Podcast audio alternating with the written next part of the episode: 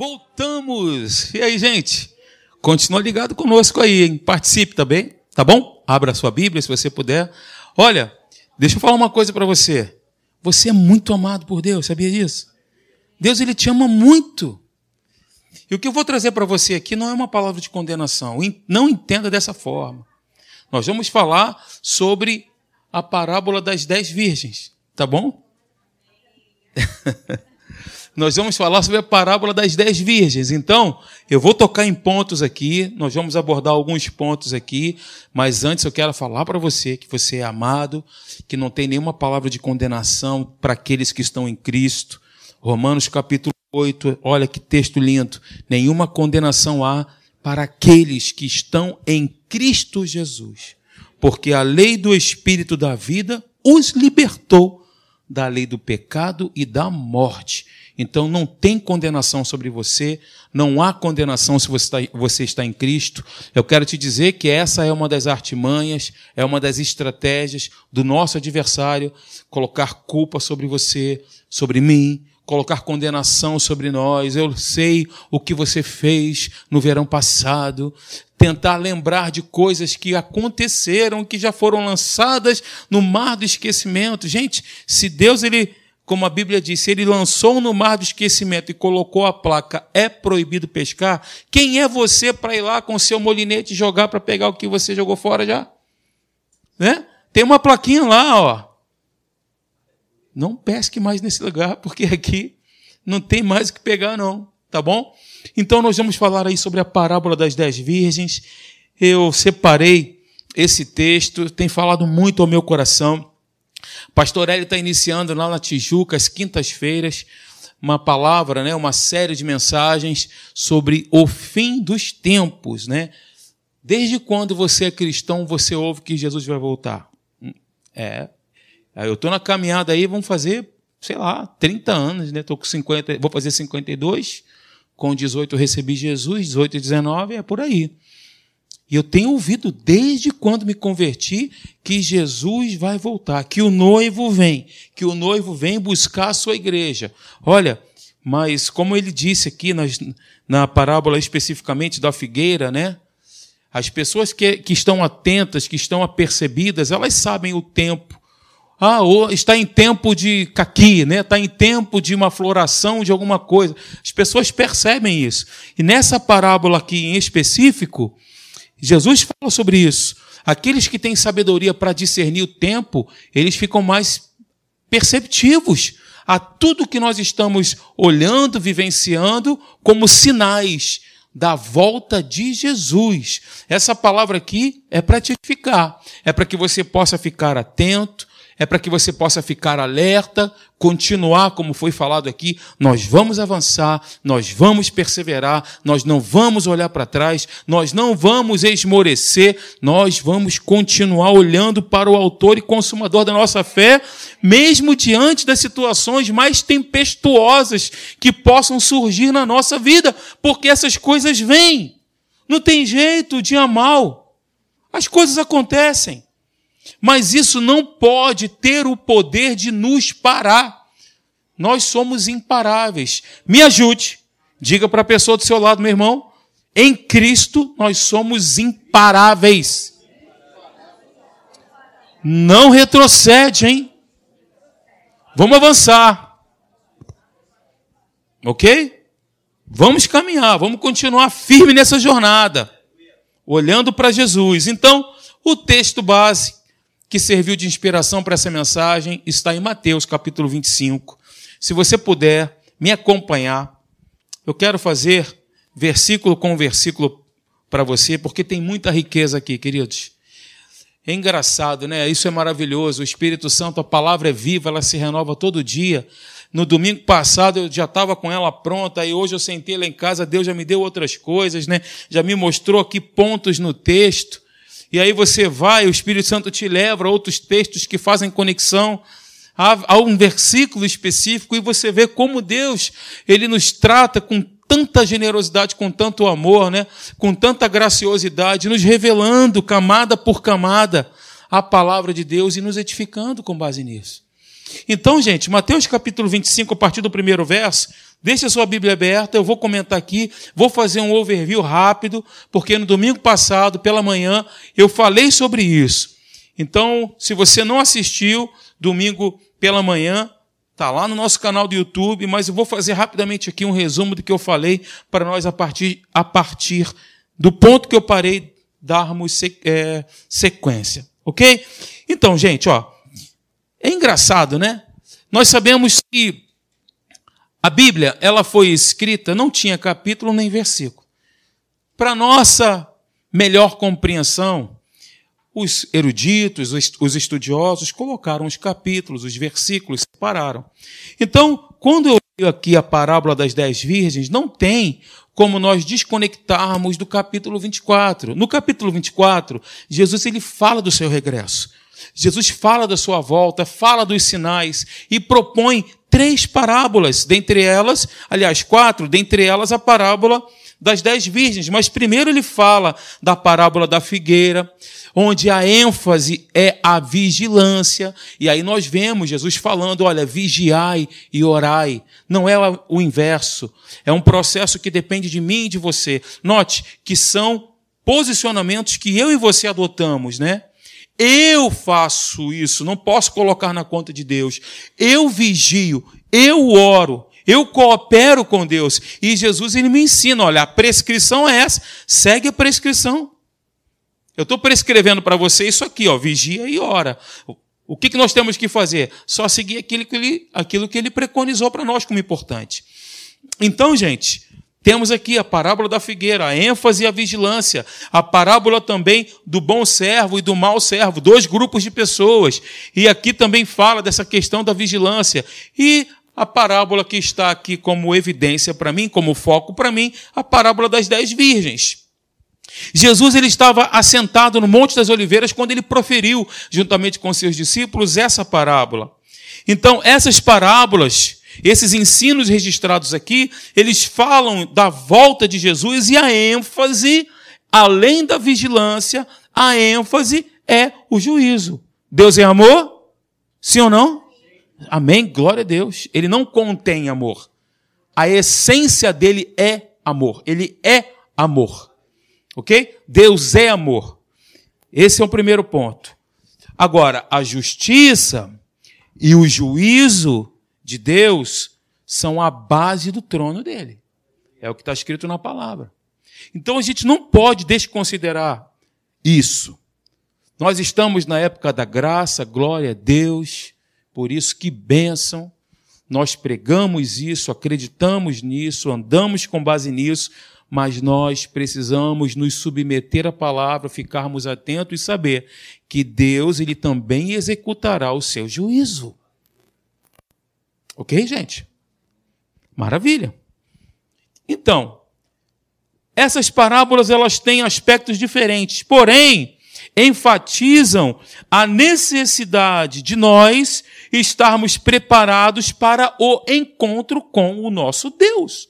Essas parábolas aqui, leiam depois, inclusive a parábola dos talentos no capítulo 25 de Mateus. Depois você lê. A ênfase aqui, o ponto principal, o cerne da questão é o encontro com o Senhor.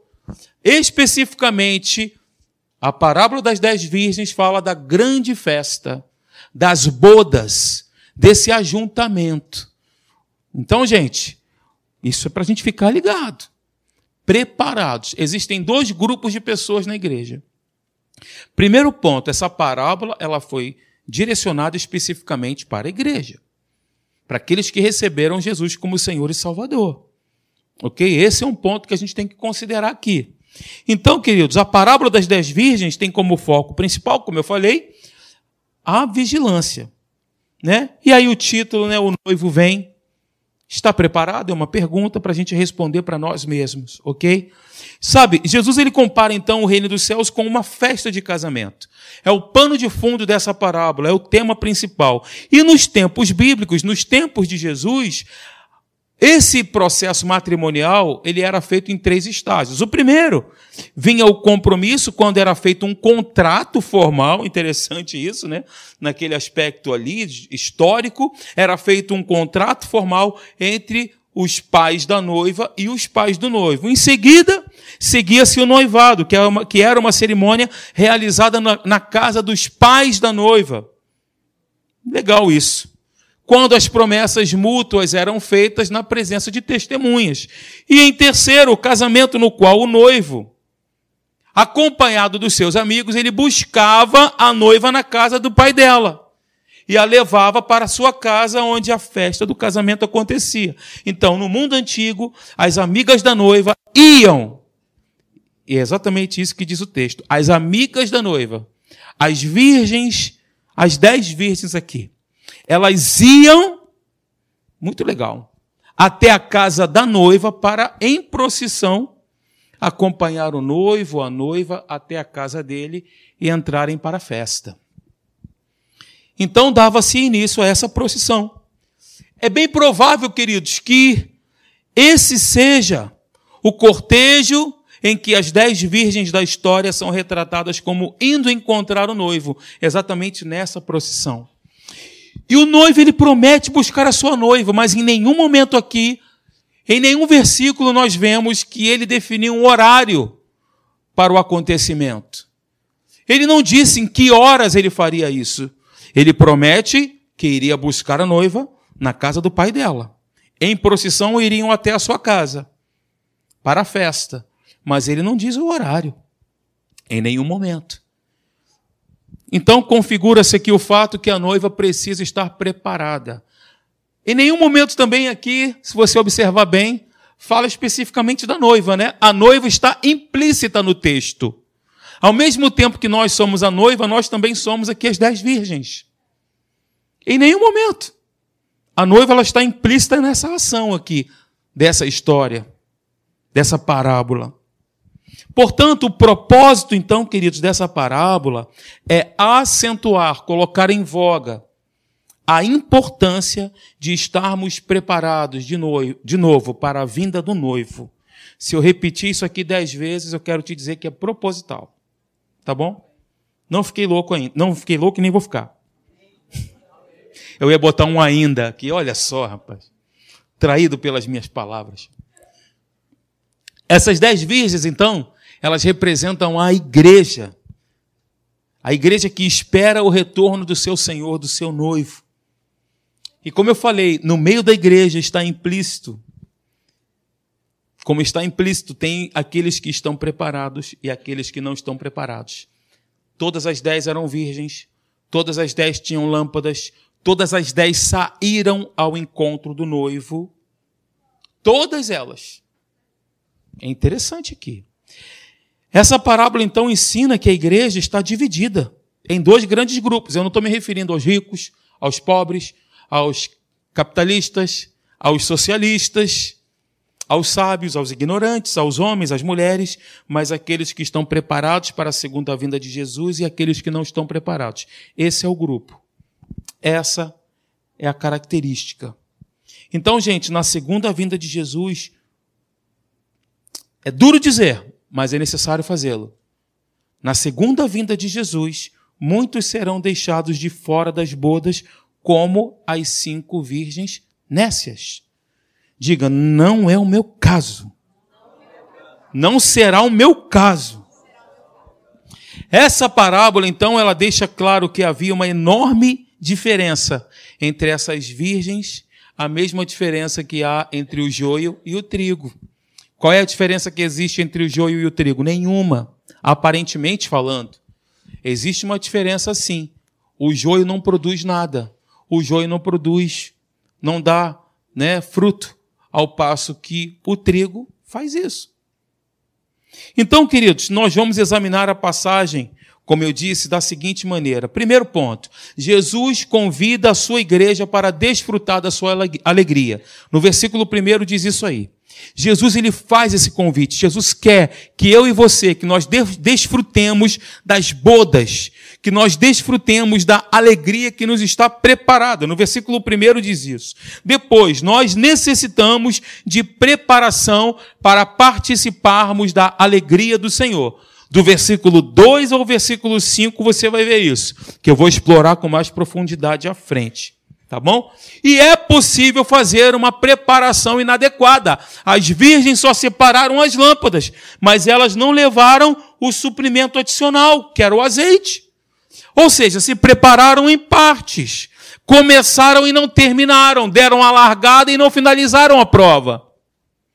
É por isso que você também vê na Bíblia a necessidade da perseverança, de nós mantermos firmes a nossa confissão, a nossa crença, destemidos, honrados, né? Firmes, crendo até o final. Perseverança é a palavra, anda de mãos dadas com a fé. Outro ponto, a segurança no futuro depende da minha determinação do presente. A segurança de estar com Jesus eternamente no futuro depende do meu posicionamento diligente hoje, agora, não amanhã, não ontem, mas hoje. Isso fala de quê? De constância, fala de frequência e fala de sequência. Você está comigo aqui? Aceita uma aguinha? Não? Tem gente aí, pessoal? O Senhor não recebe aqueles que estiverem despreparados. É um outro aspecto da parábola. Veja no versículo 11. Mais tarde chegaram as virgens nécias, clamando: Senhor, Senhor, abre-nos a porta. Mas ele respondeu: Em verdade vos digo que não vos conheço. Ou seja, o Senhor não receberá aqueles que estiverem despreparados. E no versículo 13, o cristão precisa cultivar um espírito vigilante essas são as lições que nós aprendemos aqui na parábola e agora eu vou mergulhar em cada um desses pontos juntamente contigo. Então, vamos lá. Primeiro ponto: Jesus convida a sua igreja para desfrutar da sua alegria. Me ajude a pregar e diga isso para a pessoa que está ao seu lado, para o seu irmãozinho, para sua irmãzinha. Jesus convida você para que você seja participante da alegria que ele preparou para nós, onde a Bíblia diz que nem olhos viram, nem ouvidos ouviram, nem jamais penetrou no coração do homem aquilo que Deus tem preparado para a sua igreja, para aqueles que o amam, porque a igreja é composta de pessoas que amam a Deus. Você ama Jesus? Então é contigo que ele está falando. É comigo também. O lugar é maravilhoso. Então, como nós já enfatizamos aqui, essa parábola compara o reino dos céus a uma festa de casamento. E essa festa é o casamento do nosso Senhor com a sua noiva. Essas bodas, então. Ao mesmo tempo, como eu disse aqui anteriormente, que somos a noiva, nós também somos os convidados para a festa. Implicitamente aqui na parábola. A figura da noiva está implícita, ok? E aí, quando nós falamos noiva, se você pegar aí na chave bíblica, ou der uma gugada, ou pegar o teu aplicativo da Bíblia e colocar a palavra noiva, todas as vezes que aparece na Bíblia, refere-se à igreja. Apocalipse capítulo 19, versículos 6 e 8 diz: Então ouvi uma ouvi uma como voz de numerosa multidão, como de muitas águas e como de fortes trovões, dizendo: Aleluia! Pois reina o Senhor, nosso Deus, o Todo-Poderoso. Alegremos-nos, exultemos e demos-lhe a glória, porque são chegadas as bodas do Cordeiro, cuja esposa a si mesma já se ataviou, pois a si mesma já se ataviou, ou seja, a noiva já se preparou, se adornou, ela já a si mesmo se ataviou. Note que é um processo que depende da gente, concorda? Somos nós que nos preparamos, certo? A si mesmo já se ataviou, versículo 8, pois lhe foi dado vestir-se de linho finíssimo, resplandecente e puro, porque o linho finíssimo são os atos de justiça dos santos. Então, gente, vem comigo nesse slide que é de graça para você. A vida cristã é uma expectativa constante da vinda do nosso Senhor o amado da nossa alma. A vida cristã, esse é o resumo da nossa vida. Uma expectativa constante que ele pode voltar no final desse encontro, até mesmo agora, enquanto falamos. Ok? Que oportunidade maravilhosa a gente está tendo de ouvir essa palavra, né? Aleluia. Então, gente, em segundo lugar, a igreja precisa de adequada preparação para participar da alegria a qual ele nos convida. Concordam? Todas eram virgens, ou seja, todas as dez tinham, preste atenção nisso, exteriormente a mesma aparência. Todas tomaram a sua lâmpada e todas saíram ao seu encontro. Versículo 1 diz isso. Todas fizeram a profissão, ou seja, a declaração de que seguiriam o noivo, o que as levou a se separarem de suas companheiras e conhecidas. Essas dez a qual a Bíblia se refere. Todas aguardam a vinda do noivo, tanto as prudentes quanto as nécias. Havia, porém, uma diferença vital entre elas, né? E vocês sabem muito bem quais são. As cinco nécias, elas só têm as lâmpadas, mas não levaram as, as vasilhas com azeite. E aí eu estava aqui nos meus pensamentos, fiquei pensando assim, poxa, elas poderiam ter pensado, elas podem ter pensado, as virgens nécias, que por terem lâmpadas elas estavam seguras. Meia preparação não funciona meia preparação não funciona. Eu já tenho as lâmpadas, ah, estou tranquilo. A insensatez delas consistia na inteira ausência de preparo pessoal.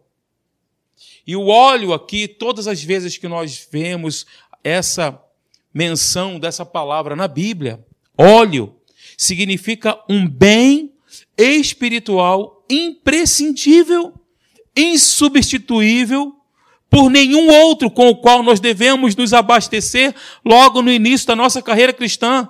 E esse bem espiritual é o Espírito Santo, queridos, que em nós habita. Então, gente, olha, vem aqui. Sendo o óleo o símbolo do Espírito Santo, veja, a prudência consiste em começar no Espírito, diga comigo, começar no Espírito, seguir a vida no Espírito e completá-la no Espírito. São três etapas. Eu começo, eu, persisto e eu vou terminar dizendo: combati o bom combate, guardei a fé, consegui, eu fiquei até o final ali, ó, firme, resistindo com o escudo da fé, com a espada do Espírito. E eu terminei, eu combati o bom combate no Espírito. Então, de novo, sendo o óleo do Espírito Santo a prudência consiste em viver uma vida sendo Jesus, viver uma vida no Espírito. Quantas pessoas nós conhecemos aqui que poderiam servir de exemplo para nós, que começaram a carreira, largaram bem. Caramba, esse sujeito vai longe. E ficou pelo meio do caminho. A pergunta é: por quê?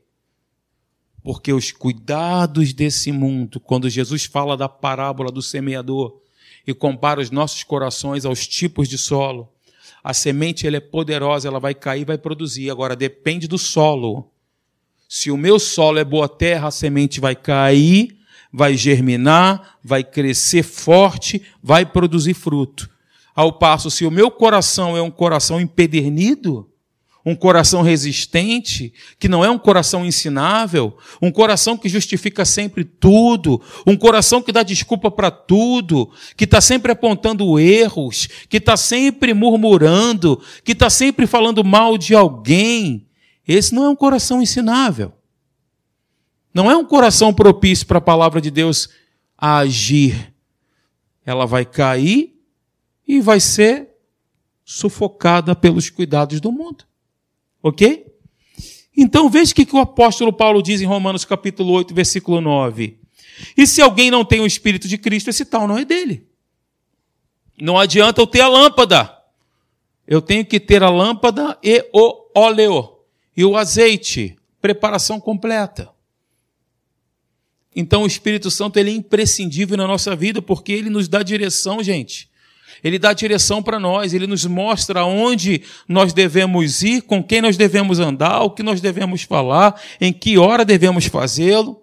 Nós temos essa companhia constante conosco.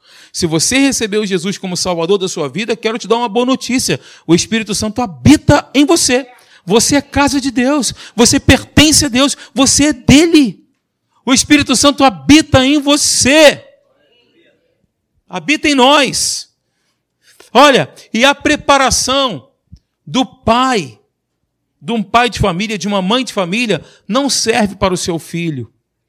Nem a do marido serve para a esposa. Não, ninguém vai entrar no céu com uma procuração. É uma decisão pessoal. Você entende desse jeito? Olha, R.C. Sproul é um escritor cristão muito famoso. Ele disse o seguinte: não podemos compartilhar o Espírito Santo com aqueles que não o têm. Ninguém pode entrar no reino de Deus pegando carona com quem tem fé genuína. Não é possível confiar na fé do pai, da mãe, da esposa ou de qualquer outra pessoa no aspecto de se meu pai é crente, minha mãe é crente, ah, eu também, eu estou nesse negócio. Não é assim, é pessoal, é uma preparação pessoal, individual.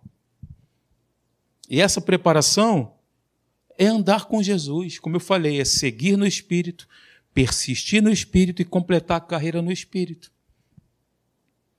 Ok? Muitos fazem uma declaração, uma profissão de fé de que seguirão Jesus, como Pedro fez, né? Senhor, eu vou te seguir até. E aí foi apertado, aconteceu aquela situação que todos aqui sabem, que ele negou a Jesus três vezes, né? Estou contigo até o final, Senhor. Vamos embora. Mas, quando foi confrontado, negou a Jesus. Graças a Deus se arrependeu. Olha a oportunidade que Deus dá para nós, né? Assim como deu para Pedro também. Então, gente, muitos fazem uma declaração de que seguirão, seguirão a Cristo, mas não têm o suprimento interior do Espírito Santo para mantê-los, manter essa chama acesa, manter essa luz brilhando. Então, há um brilho, sim, há uma luz passageira. Mas não há luz permanente, nem pode haver, pois, embora tenham lâmpadas, não levam nenhum azeite consigo. Em virtude de um noivo tardar, o que aconteceu aqui, como diz a Bíblia, não somente as cinco nécias, mas as cinco prudentes adormeceram. As dez adormeceram. Mesmo aquelas virgens que tinham o azeite de graça, não estavam sempre bem acordadas para servir ao seu Senhor e vigiar na sua vinda. As prudentes, é uma característica delas, né? Esperavam com provisão, enquanto as nécias esperavam com presunção. As primeiras estavam prevenidas, as últimas desassistidas. As primeiras estavam preparadas, as outras descuidadas. As prudentes tiveram uma preparação adequada, as nécias se desesperaram quando ouviu-se a voz do noivo. Lâmpadas não possuem nenhuma utilidade quando desprovidas de azeite. Qual é a função de uma lâmpada se ela não tem azeite? Para que serve? Para colocar na estante e ficar enfeitando. Ela não foi criada para isso. Jesus disse isso. Uma lâmpada não foi feita para ser colocada debaixo da cama, mas no velador para iluminar a casa inteira. A função da lâmpada, porém, ela só vai ser plenamente funcional se ela estiver abastecida com o azeite para que ela possa iluminar toda a casa. Senão, serve como um aparato de decoração. Ok? Então, em terceiro lugar, é possível fazer uma preparação inadequada. Veja, versículo 6. Mas à meia-noite ouviu-se um grito: Eis o noivo, saía ao seu encontro. Então se levantaram todas aquelas virgens e prepararam as suas lâmpadas. É possível fazer uma preparação inadequada. O grito soou à meia-noite. Meia-noite, não sei se você sabe, é a hora mais escura, né? mais densa da noite, enquanto as pessoas dormem com profundidade. Né? Você dorme bem? Se você tem dificuldade de dormir, tem uma receita bíblica para você. É um texto que diz assim: Senhor, em paz me deito e logo pego no sono, porque só tu me fazes repousar seguro. Cita o texto, fecha os olhos, você vai dormir, você vai ver. Melhor do que. É, como é que é? Eu ia falar o medicamento, esqueci. Não vou nem fazer propaganda, não vale a pena, né? Não estou ganhando nada, né? Não estou ganhando nada. A meia-noite é o tempo para dormir e não para cortejos nupciais. Mas foi exatamente a hora que o noivo chegou. Ouviu-se a voz do noivo à meia-noite. Meia-noite é a hora do noivo chegar para a festa? Uma hora improvável. A hora mais desconfortável, digamos assim, porque estava todo mundo dormindo. Mas à meia-noite ele chegou. Não é momento de cortejo nenhum. Só que Jesus disse que ele viria numa hora inesperada, onde ninguém estava aguardando. Então esse grito espantará os homens e os deixará aterrorizados. Mas para a igreja, mas para os fiéis, mas para aqueles que guardaram a sua confissão até o fim, que perseveraram, crendo, será um clamor de alegria e de festa, queridos. É por isso que a gente não tem que temer. Vai ser um momento de nós glorificarmos a Deus e adorarmos a Ele com alegria. Então foi no grito da meia-noite que o desespero tomou conta das nécias, elas ficaram em pânico. Foi à meia-noite que suas aparências não se mostraram mais suficientes.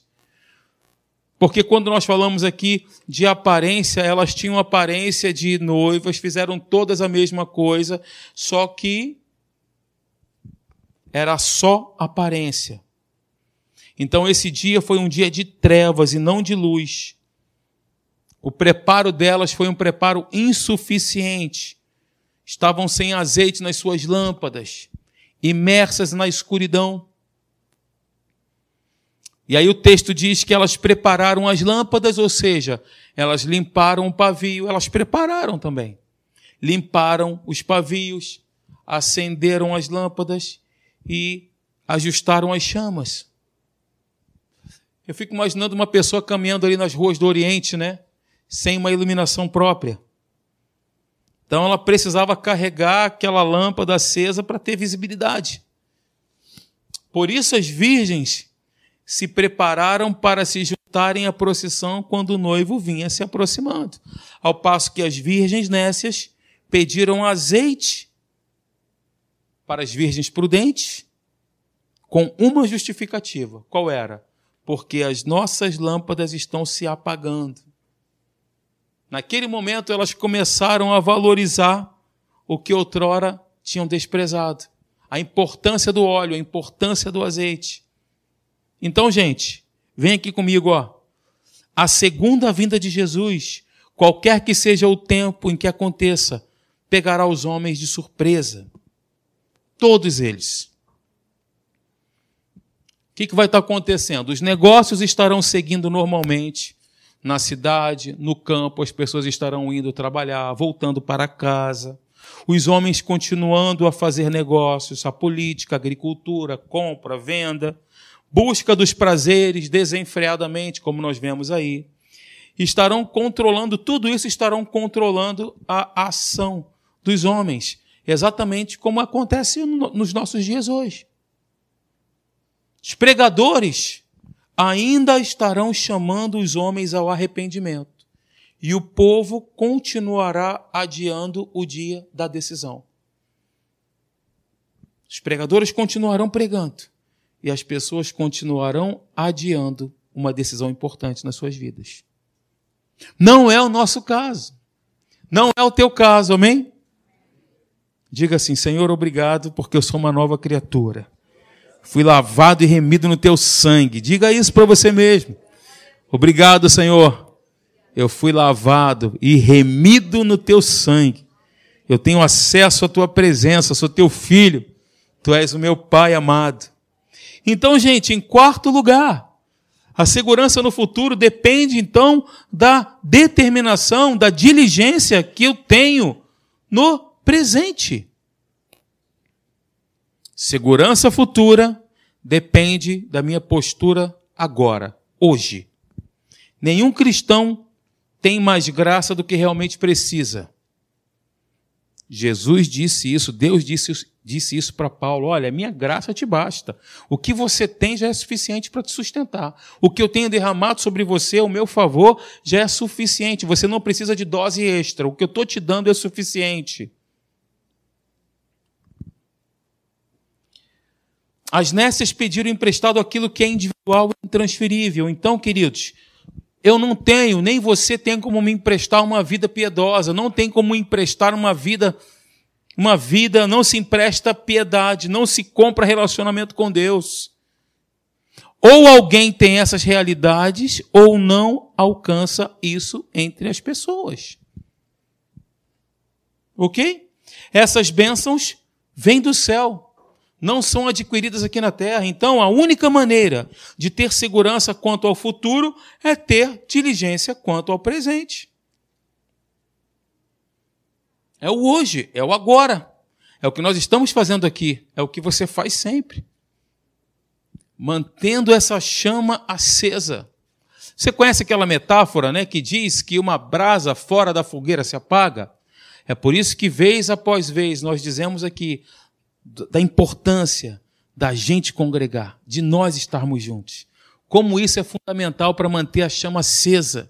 Como isso é fundamental para que nós possamos, nos, nesse espírito da fé, um dar força para o outro, um ativar o outro, um dar injeção de ânimo no outro. Ó, vambora, não olha para trás, isso acontece. Não olha para o homem, não olha para as situações porque a maioria das pessoas se decepciona com outras pessoas e por causa dessa decepção ficam no caminho. Ah, eu não vou mais para a igreja porque a pessoa X falou desse jeito comigo. Ah, eu não vou mais me relacionar com fulano porque ele me tratou mal. O grande problema, eu ouvi o pastor Hélio dizer hoje de manhã, o grande problema do final dos tempos chama-se relacionamento. Relacionamento. Nós precisamos deixar muitas coisas no saquetel furado. Sabe o que é o saquetel furado? Ouviu, botou no saquetel furado, você não guardou, foi embora. O problema é que nós acumulamos ofensas. Olha, isso não traz proveito para você. Não traz proveito ficar guardando. Esse é um fungo que, além de contaminar, uma pessoa vai contaminar o todo e todos irão se prejudicar. Porque não é, nem é assim que funciona. Acontece uma situação com você, provocada por alguém, ou enfim, e aí você né, vai abrindo teu coração para alguém, vai falando, vai falando, falando. Quando você vai ver, aquilo ali vai crescendo, crescendo, crescendo. Então, queridos, de novo, a única maneira de ter segurança quanto ao futuro é perseverarmos hoje até o final. E isso acontece quando a gente está junto, ativando a fé do outro. Que você seja um ativador da fé de alguém. Que você seja uma pessoa que ative alguém, que seja uma pessoa que estimula alguém ao crescimento. Olha, nós precisamos crescer na maturidade. Nós estamos nesse processo.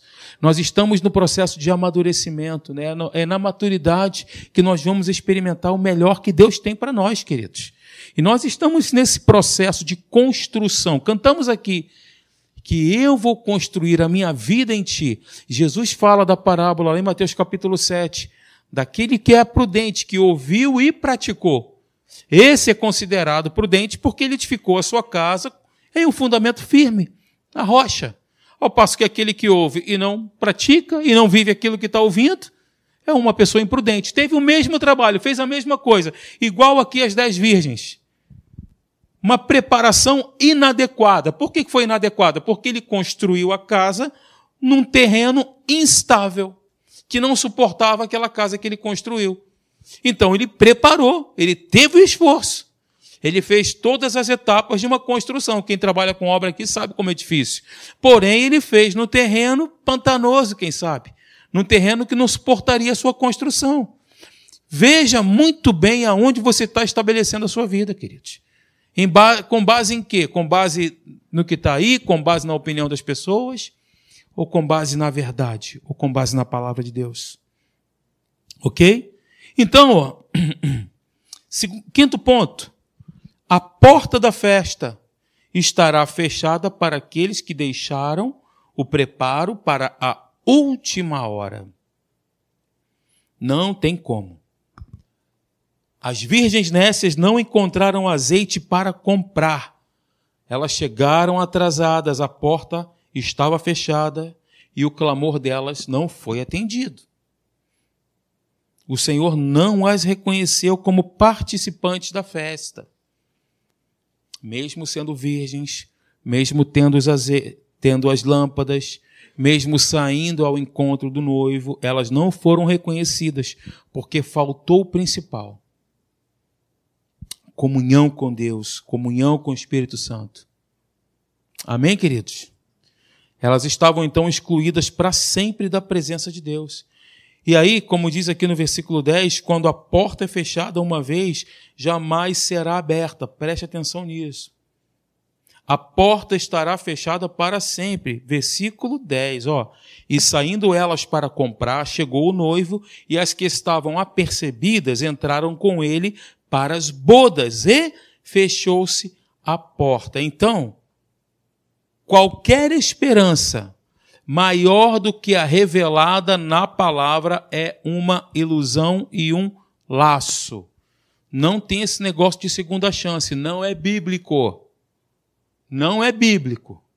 Fechou-se a porta. De novo, qualquer esperança maior do que a revelada na palavra de Deus é uma ilusão e um laço. Nós vemos aí vários ensinos na, na internet várias pessoas ensinando. Eu fico com a simplicidade daquilo que Jesus disse. Eu fico com isso aqui. Ah, mas haverá os segundos, aí vai vir os 144 mil que vão, enfim. Não vou entrar nesses detalhes aqui porque não é o ponto. Mas não haverá segunda chance. Fechou-se a porta. Então, naquele grande dia, aqueles que viveram sem azeite, em sua lâmpada gritarão por misericórdia, exatamente como aconteceu com os diluvianos. Gritaram a Noé, mas descobriram que era tarde demais. Fechou a porta da arca, queridos. Poderiam gritar, gritar, gritar, mas não entraram. Não entraram.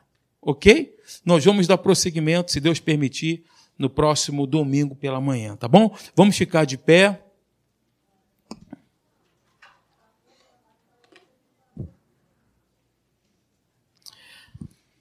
E aí, vamos juntos? Vamos até o final? Vamos caminhar firme? Ninguém será deixado para trás nesse neolema? Ninguém ficará para trás?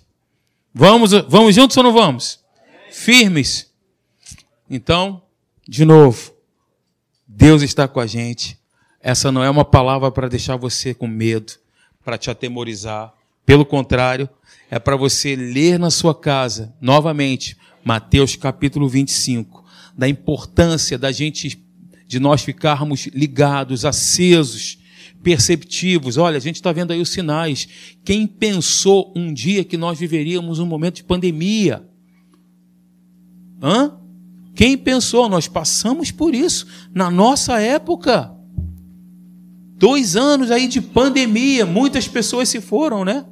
Outras pessoas estão aqui restauradas, milagres de Deus. Eu estou vendo ali o Iane ali, ó, que foi restaurado também, tem um testemunho maravilhoso. Estava ali, ó, e Deus o chamou para a vida de novo.